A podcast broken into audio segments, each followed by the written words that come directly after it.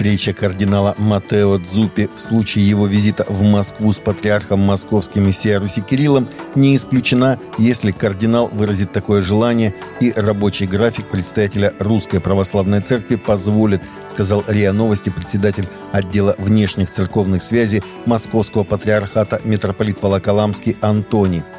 В пятницу митрополит Антоний встретился в Ватикане с папой римским Франциском, передав ему пожелание выздоровления от патриарха Кирилла.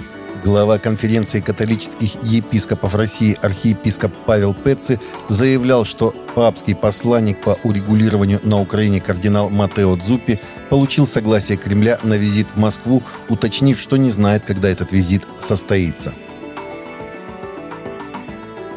10 и 11 июня в Церкви Благодати Иисуса Христа города Волгограда прошла региональная конференция «День Твоей Победы».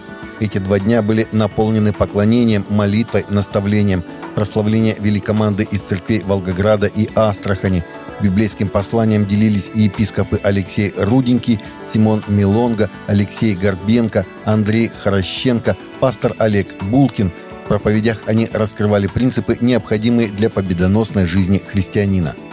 Как свой путь прошли герои веры и какие испытания они достойно преодолели, как преодолевать трудности, как послужить сиротам и семьям в кризисе, на эти и многие другие вопросы дали ответы ведущие мастер-классов епископ Сергей Горбенко, пастор Олег Булкин и руководитель Альянса «Россия без сирот» Иван Иклюшин.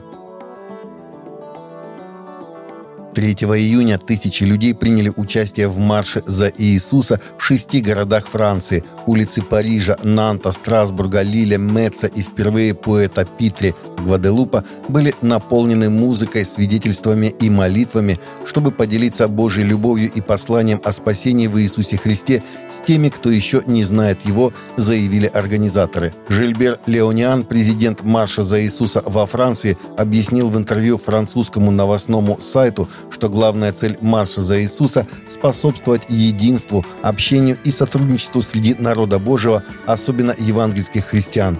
Но он открыт для всех, кто хочет прославить Иисуса.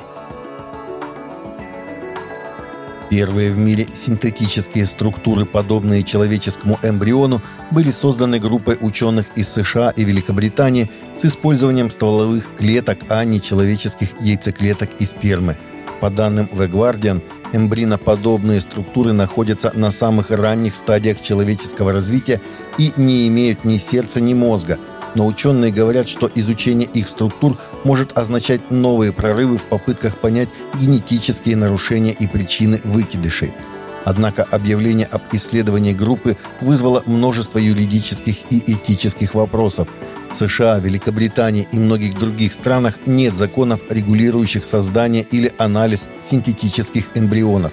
Некоторые эксперты по биоэтике говорят о том, что правительствам необходимо немедленно урегулировать такие научные исследования. Церковная история часто игнорируется в жанре детских книг, но новая серия стремится изменить это, начиная с книги о герое 20 века Дитрихе Бонхёффере – Книга «Дитрих Бонхёффер. Учитель, ставший шпионом».